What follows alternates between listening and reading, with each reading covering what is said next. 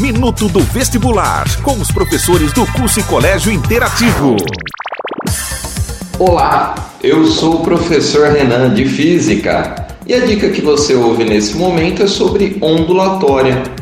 A música tem sido uma ferramenta muito importante para sobrevivermos com saúde mental a esse período de isolamento social que estamos vivendo. Mas será que você sabia que tem muito de física por trás do funcionamento dos instrumentos musicais? É sobre isso que eu vou comentar um pouco nessa dica. No caso dos instrumentos de corda, a frequência de vibração pode variar com o comprimento do fio e a tensão a que ele está submetido, gerando sons mais agudos ou graves dependendo do caso. Já nos de sopro, a frequência de vibração é das próprias moléculas de ar dentro do instrumento.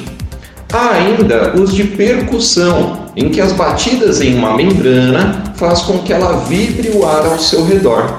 Em todos os casos, as ondas sonoras estão relacionadas a um padrão regular e agradável ao nosso aparelho auditivo, que chamamos harmônico. Esse harmônico, por sua vez, pode ser calculado a partir das características das ondas estacionárias, formadas por reflexão dentro de cada instrumento. É claro que a música que é agradável para alguém varia de acordo com o gosto musical de cada um, no decorrer dos tempos e em cada grupo social também. Que tal estudar física ouvindo uma boa música? Valeu, galera! Até mais! Tchau!